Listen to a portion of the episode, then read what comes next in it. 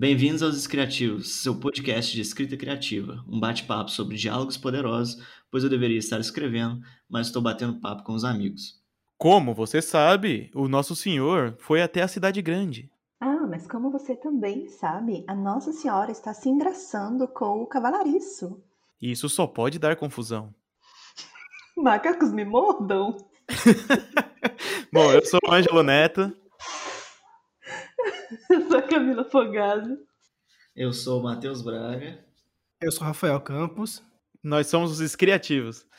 Bom, uh, hoje a gente vai falar um pouquinho sobre diálogos, né? Sobre como potencializar os seus diálogos é, e, e, escrever diálogos poderosos. Mas antes de tudo isso, eu queria deixar claro o que, que é o diálogo e o que, que o diálogo não é, que é o mais importante. Uh, primeiramente, diálogo não é uma conversa. Diálogo não é uma conversa é, entre duas pessoas no normais. E por incrível que parível, eu já vi gente em cursos e tudo mais falando que você tem que escrever exatamente como você fala. Sendo que nos cursos de verdade, profissionalizantes no exterior, para autores mesmo, para profissionalizar autores, é uma unanimidade. Diálogo não é conversa. O diálogo, ele é uma ferramenta. Ele tem que ter uma função clara. O diálogo ele tem que servir ou para exposição ou para caracterização, mas principalmente o diálogo é uma ferramenta para mover a história, para fazer a história andar. E ele não é uma, uma, uma conversa. Por exemplo, você não vai ver numa página as pessoas conversando igual a gente conversa ao vivo, que é Uh, Oi, e aí, tudo bem? Ah, tudo bem, tudo. E você? Ah, tô bem. E o seu vizinho? Ah, tá bem também, tá bem. Não, ah, putz, é... aquela lá engravidou cedo. Aí você fala, ah, é, putz, verdade. Então, você vai lá na padaria, passa lá em casa, rapidinho, depois.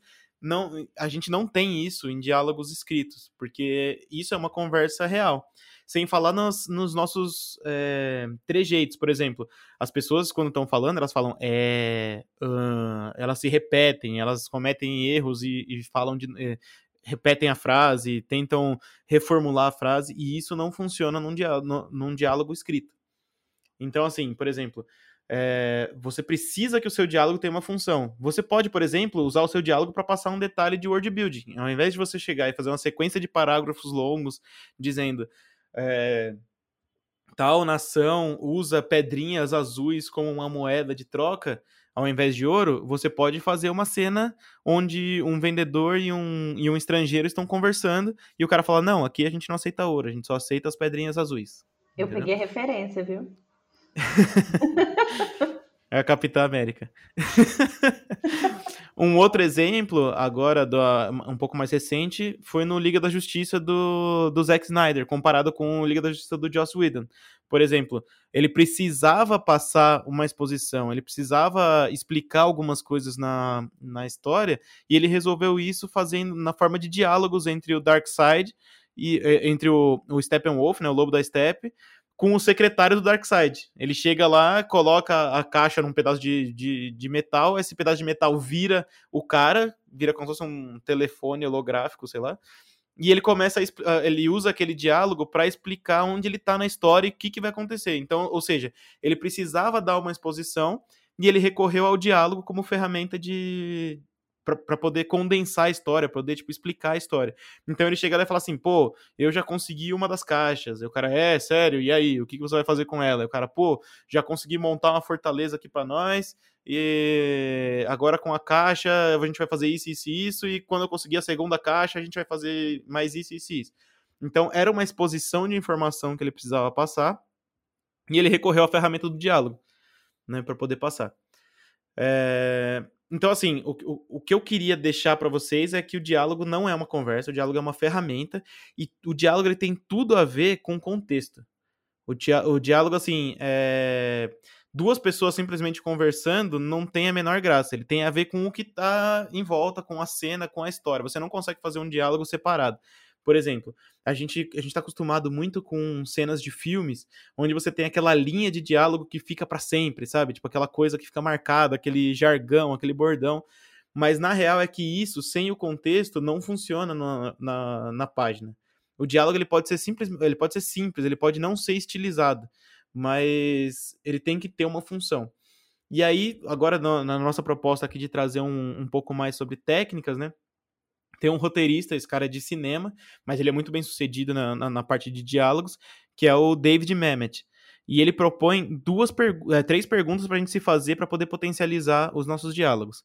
A primeira, antes de você começar a escrever o diálogo, você coloca os dois personagens e aí você tem que responder algumas perguntas. Dois, três, quatro personagens, mas você precisa responder as seguintes perguntas, que a primeira é quem quer o que e de quem?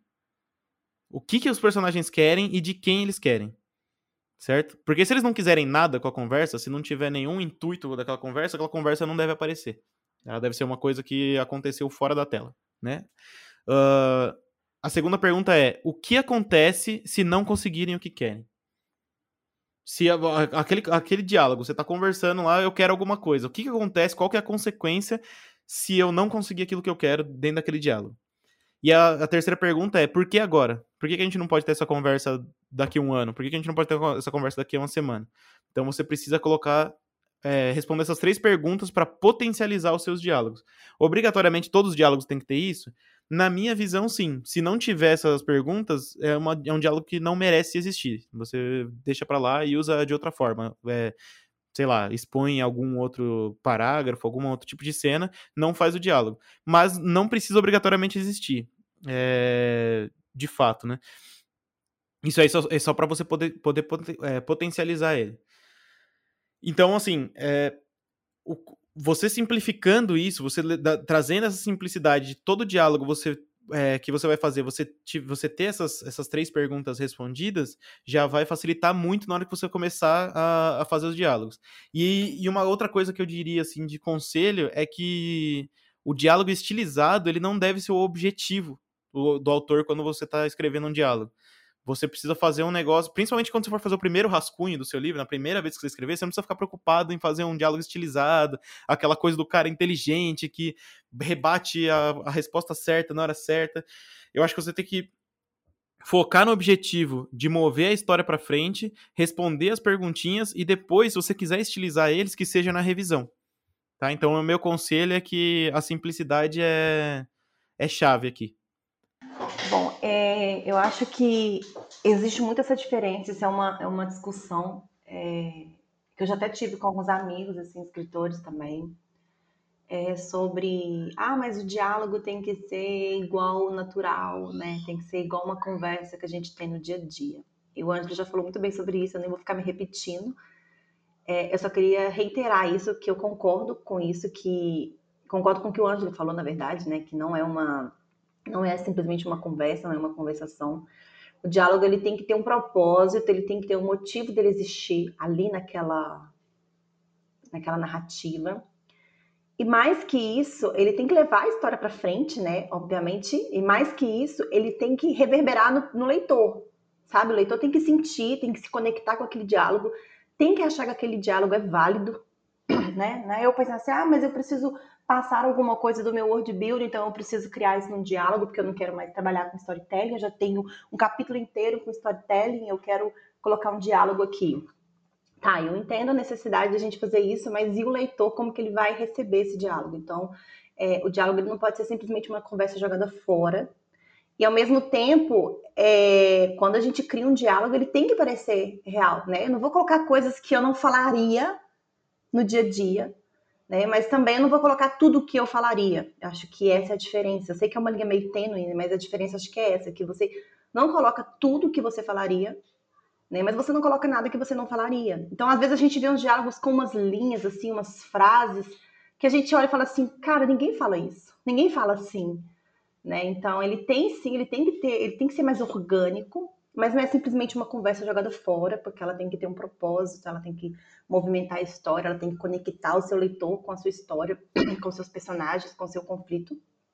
E uma coisa que para mim é muito importante no diálogo e que as pessoas às vezes esquecem disso, né? É, eu já li algumas histórias, principalmente de autores iniciantes como eu, assim, que, que a gente esquece disso. E para mim é muito importante no diálogo, que é a reverberação daquilo que está sendo dito. Porque quando você conversa com alguém, sempre que você conversa com alguém, tudo que você fala reverbera na pessoa que está te ouvindo. Não importa se a pessoa está gostando, se ela não está gostando, às vezes ela não está nem prestando atenção. mas a gente vê sinais de como que essas coisas estão é, influenciando a pessoa naquele momento. E a gente vê isso, por isso que a gente gosta de uma conversa tete a tete, né? Eu, pelo menos, gosto. E é diferente uma conversa assim é, de uma conversa, por exemplo, como um áudio no WhatsApp. Né? Então, quando você cria um, um diálogo escrito que parece um áudio de WhatsApp, eu, eu, Camila, como leitora, não me conecto com aquele diálogo. Eu não, eu não acho ele orgânico, eu não acho ele crível e eu geralmente eu tendo a pular. Por quê? O que, que seria uma conversa, um diálogo áudio de, áudio de WhatsApp?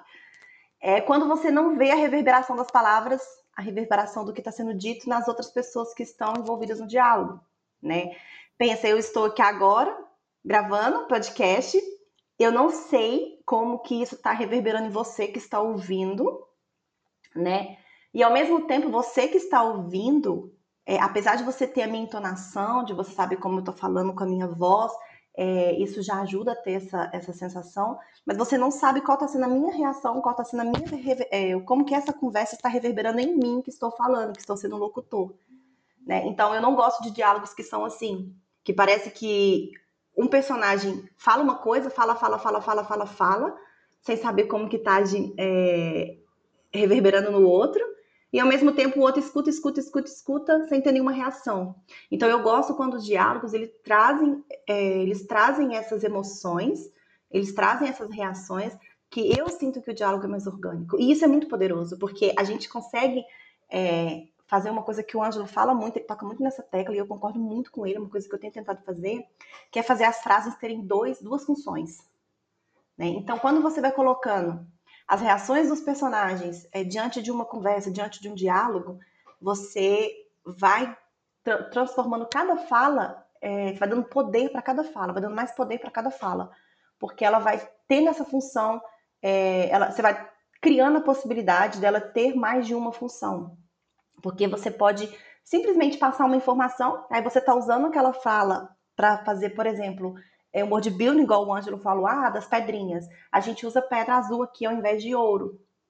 E da forma como o, o interlocutor, a pessoa que está conversando, recebe isso, pode te ajudar a passar uma outra coisa para o leitor também. De repente, você pode colocar ele colocando uma falando uma resposta, ou ele vir, revirando os olhos para aquilo, ou ele cuspindo porque ele não concorda com aquilo, entendeu? Ou então ele olha e fala, ah, eu tenho um monte de. Mas eu só tenho ouro. Então você consegue é, quando você vai passando essas reverberações, você consegue dar mais funções para cada fala. Então, eu acho que o que eu mais penso sobre diálogo é isso, assim, que eu sei que os meninos falam muito mais coisas, então, para não ficar repetindo, né? É, eu acho que é muito importante que você consiga criar essa conexão, transformar os diálogos em orgânicos e, ao mesmo tempo, não ficar colocando tudo que a gente falaria numa, numa, numa fala informal, numa conversa no dia a dia, numa conversa real. Sim, assim, ó, eu, eu queria deixar. dar um exemplo aqui do que a Camila falou sobre, sobre caracterização. Por exemplo, a gente tem, sei lá, um personagem que mora. que vem de uma vila de pescadores. Então, na hora que alguém fala alguma coisa para ele, é, e ele quer usar uma analogia, por exemplo, ele não vai usar uma analogia tipo, nossa, é tão alto quanto o pico da montanha. Não, ele vai falar assim, vixe, tô ferrado como se eu tivesse cercado por um cardume de tubarões, entendeu? Então isso ajuda a posicionar o personagem de onde ele vem. E é isso que, que, que eu quero dizer quando você fala, tipo, ah, vou, vou é, usar mais de uma função. Por exemplo, a frase pode estar tá com a função de mover a história para frente, e mesmo assim você pode escorregar uma caracterização ali no meio, entendeu? E, eu também queria deixar claro aqui que, assim, quando você fala, por exemplo, ah, eu, eu vou usar um regionalismo, sei lá, vou falar, tipo, no diálogo, vou falar, bah, mas isso aconteceu mesmo, Tchê, sabe? Isso não é ruim. O problema é você tentar fazer como se a pessoa estivesse falando é, numa conversa normal, sabe? Por exemplo, é, com aqueles esquemas de oi, tudo bem, tudo bem, e você, como está? Sabe, tipo, essas coisas são coisas que a gente fala no dia a dia como ser humano, mas não, isso deixa chato o diálogo na página. Esse tipo de coisa, de, por exemplo, né, um regionalismo, igual você fala um bar, um tchê, esse tipo de coisa, ele tá caracterizando o personagem, ele tá colocando o personagem, a origem do personagem no diálogo, isso é bom. Isso não é ruim. Você é, escorregar coisas que no meio ali que caracterizem o personagem. Você só não pode confundir com um diálogo comum, com uma com um diálogo que não tem propósito, com alguma coisa que não mova a história. Ângelo, um exemplo de uma coisa que eu mesmo faço muito no diálogo, é, na minha conversa, e que a gente não é bom, eu, eu, pelo menos não gosto de ver no diálogo, né, na narrativa, no, na, na literatura, é, na escrita, é usar o nome da pessoa com quem a gente está falando o tempo todo. Eu começo a dizer, ô Ângelo, nossa, Ângelo, vou te contar um negócio que aconteceu, Ângelo, não sei o que, não sei o que, Ângelo, blá blá blá. Eu falo o nome da pessoa com quem eu tô falando 500 vezes. Imagina um, um diálogo assim, onde a pessoa, toda vez que, o, que a pessoa vai falar, ela fala, fica falando várias e várias vezes o nome da outra pessoa com quem ela está conversando, do outro personagem. Imagina numa página quantos nomes do personagem você vai ter ele repetido. É, isso é um exemplo, uma coisa que eu faço muito que eu não gosto de ver na, na, na escrita. É, super concordo com tudo que o pessoal falou aí. É, o diálogo ele tem que passar mais de uma informação mesmo, né? Agora, e, e lógico, o ideal é que você consiga mover a história com seu diálogo, mas é, eventualmente vai existir também, eu acho, em alguns momentos, né, é, parte de diálogos que, que não tenham um, um propósito específico. Isso não, não, é crítico também. É lógico que o ideal seja que sempre tenha alguma coisa, mas não é crítico que, que ele não esteja sempre movendo a história para frente, eu acho.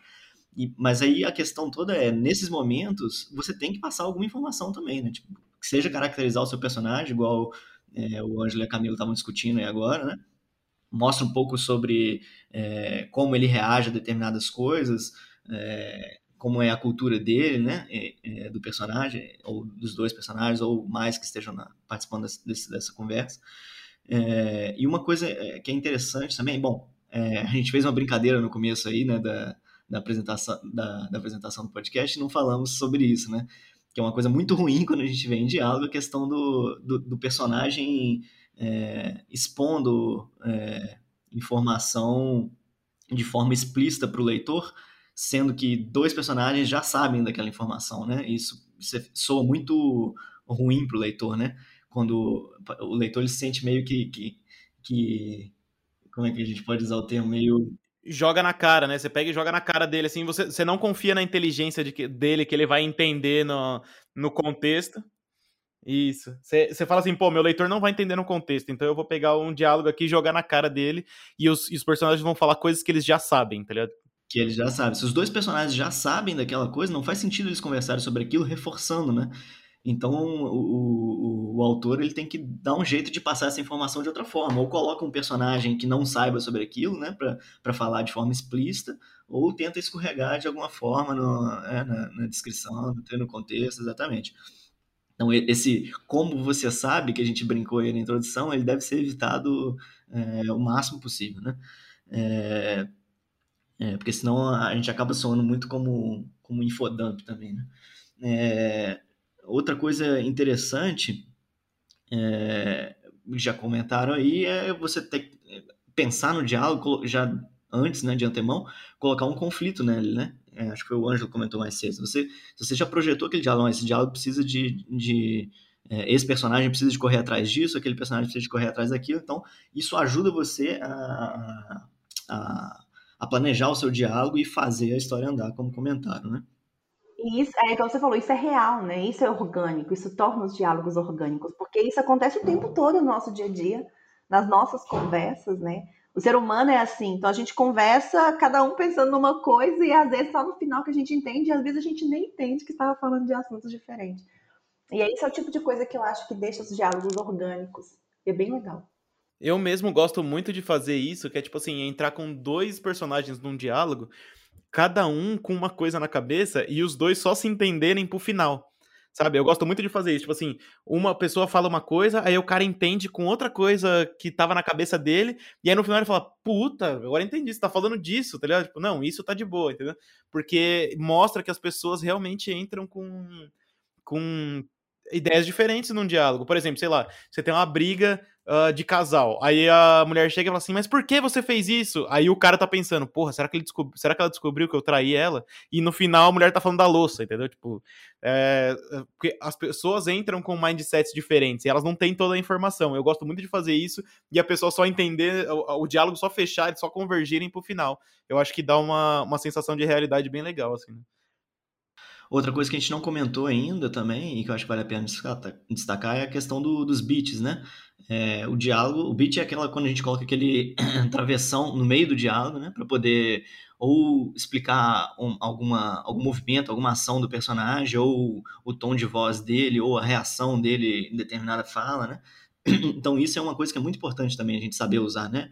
É, colocar os bits é, no lugar certo. E às vezes, é, porque se você não colocar bit nenhum, colocar um diálogo puro, seco, né? Ele, ele até funciona, mas é, existe um, um, uma coisa, ocasião certa para isso. Normalmente a gente, quando, quando a gente tira bits, né? Quando a gente não coloca bits nos diálogos, significa que a gente está querendo uma, uma conversa mais dinâmica, mais rápida, né? Papum.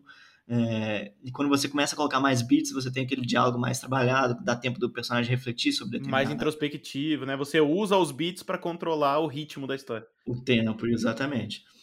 Então, é, é, o beat ele também tem que ser bem estudado, né? Não é uma, uma coisa para fazer avacalhada, não é colocar um beat só por colocar. É, e a outra questão é que é, com o beat, né, pelo menos assim, no começo a gente, é, da conversa, talvez seja interessante você colocar o beat para deixar explícito quem que está falando cada hora, né? E depois disso, com, com o passado e até com, com a voz do personagem, você conhecendo cada voz do personagem, é, você pode é, diminuir na, na, no excesso de beats também, né? Mas lógico, igual, igual o Anjo falou, isso vai muito do ritmo do seu diálogo, o que, que você quer passar com esse diálogo se é uma conversa mais dinâmica, se é uma conversa mais lenta. É, enfim. Ô, Matheus, é nesses beats aí que eu acho que é um momento super importante, né? Um momento, um dos momentos super importantes que a gente usa para poder falar, fazer o que eu tinha falado, que é sobre a reverberação da conversa nos, nos personagens envolvidos ali no diálogo, né? Isso, demonstrar a reação. É, assim. que é como você demonstra a reação. E, e, é muito legal quando você faz isso de forma sensorial, né? É, é, é, muito legal quando você faz isso assim de forma, igual eu já disse essa palavra várias vezes, orgânica, que você coloca às vezes um revirar de olhos. Às vezes no beat a pessoa escuta uma coisa, dá uma reviradinha de olho, você não precisa falar mais nada, o seu leitor já entendeu. É, você não precisa ficar ali explicando, explicando tudo minuciosamente para o seu leitor, porque ele consegue entender o que quer dizer aquela revirada de olhos. Às vezes a pessoa só suspirou, né, fez uma careta. Então, tipo, isso é muito importante e isso conecta, porque eu não sei vocês, mas quando eu tô lendo, quando o diálogo é muito bom, é, muito bem escrito, eu me envolvo no diálogo a ponto de criar ele na minha cabeça e, tipo, fazer as caretas, de revirar os olhos. Isso, simular as reações, eu faço sempre. Exatamente, eu faço isso. Então, isso é muito importante e, e o leitor gosta disso. Eu, eu, eu, tenho certeza que os leitores gostam disso, porque é uma das coisas que prende a gente na leitura, né? Então, os beats são muito poderosos para isso. É, tem uma coisa que eu faço, que assim, via de regra, o pessoal recomenda não fazer, mas é como eu sempre falo, né? Tipo, tudo que a gente tá passando aqui não é regra. Você vai fazer do seu jeito e com a sua própria experiência. Tem uma coisa que eu gosto de fazer que é o seguinte: eu mudo os verbos. Tipo, as pessoas. É... Via de regra, todo mundo fala. Você precisa colocar falou, disse e pensou. Só, tá ligado? Tipo, assim, você, não, você não, não pode variar muito esses verbos. Eu gosto de variar. Eu gosto de colocar, tipo, um sussurrou, um. Tipo assim, quando o cara fala assim. Oi, e eu coloco latiu fulano, tá ligado? Tipo, você já tem a sensação de que ele mandou um oi, tá ligado? Tipo, um negócio mais. Eu, eu gosto de fazer isso, mas via de regra, recomenda-se não fazer, tá? Eu é... também gosto de fazer. Cuspiu. Ah, eu gosto, eu gosto muito de mudar. Eu gosto, cara. Cuspiu, é, é rosnou, eu gosto muito de fazer. Mas via, é o que eu tô falando, via de regra, assim, todos os cursos recomendam que você faça esse beat ser invisível. Que as pessoas, tipo, vejam isso mesmo menos possível. Você só situe qual personagem tá falando e, e as pessoas veem, veem, isso o menos possível. Eu já não, eu já gosto de, de, destacar e usar o beat ao meu favor. Eu gosto muito de controlar o ritmo do, das coisas com o beat. É, né? quando você usa os mesmos termos, os termos, né, vai, vari, vai variando ali é, uma quantidade limitada de termos, você deixa os, os diálogos mais acelerados, né? Acho que a, uma das funções é essa, você deixar os diálogos mais acelerados, que aí a pessoa vai ler nas frases e vai meio que quase que pulando os beats, né? É quase que pulando os beats e, e, lendo as frases. E eu acho isso legal. Mas quando você quer usar o beat para poder dar uma é, encorpada na história, dar uma encorpada no diálogo, ou você quer passar alguma informação importante dentro dos beats, aí é interessante você usar esses verbos diferentes, porque ele não vai passar invisível para o leitor. O leitor vai ver assim, ó, oh, peraí, tá diferente, deixa eu ver o que tá escrito. É, exatamente. É, tipo uma e, e, é uma coisa que eu, que eu costumo falar é que é o seguinte, tudo, tudo, tudo que a gente tá falando aqui de, de técnicas e tudo mais, de todos os episódios, é, você não tem que confiar na gente, você precisa entender, ter o feeling, exatamente, descobrir o seu. Como você vai montar o seu? É, lendo muito para você ter uma ideia das proporções das coisas, mesmo que seja ali por osmose, e escrever muito para você ir descobrindo qual é o estilo que você gosta, o estilo que reverbera com você. Bom, eu, eu acho que assim, a minha visão pessoal, é, eu gosto muito de deixar os personagens crescerem organicamente, então nesse ponto eu sou, eu sou jardineiro. Mas em todo o resto eu gosto de planejar. E para mim, o, o, pessoal costuma comentar que os meus diálogos são bons e tudo mais, que é um ponto forte. Acho que todo mundo que já leu algum texto meu sempre vem com feedback de que o, o, o diálogo meu é um, é um ponto forte né, da, da, da, minha, da minha história, da minha escrita. Uh, e, e eu consigo isso planejando. Eu tenho uma técnica pessoal de planejamento que é o seguinte, que eu queria passar para vocês, às vezes pode ajudar vocês a destravarem ou, ou melhorarem o diálogo de vocês.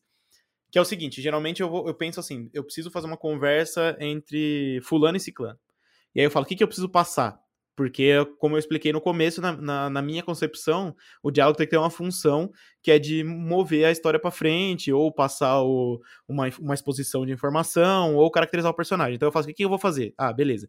Eu vou passar essa exposição de fatos e eu vou mover a história dessa forma. Eu coloco isso. Próximo, próximo passo, eu falo, tá, então como é que eu vou fazer isso? Fulano vai falar de tal coisa, Ciclano vai responder tal coisa. Beleza, já fiz a segunda etapa ali. A terceira etapa eu vou abrindo. Eu falo, beleza, ele vai falar isso, aí o outro vai responder isso. Aqui eu vou colocar um beat, porque eu quero desacelerar um pouco o diálogo. Aí aqui ele vai responder isso, eu vou colocar outro beat, porque eu ainda tô na parte lenta do diálogo. Aí eles vão começar a brigar. Então aqui eu vou fazer um um pergunta-resposta, pergunta-resposta, pergunta-resposta, porque eu quis acelerar um pouquinho. E aqui no final eu vou fechar com a informação que eu preciso. E geralmente, é, agora puxando um pouco do, do episódio passado, geralmente eu, eu coloco um punchline, né? Eu faço um punch ali na, na última linha do diálogo.